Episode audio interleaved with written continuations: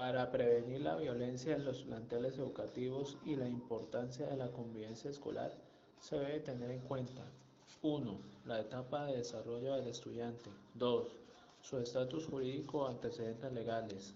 3. Y los roles que cada estudiante asume y sus respectivas responsabilidades que le competen.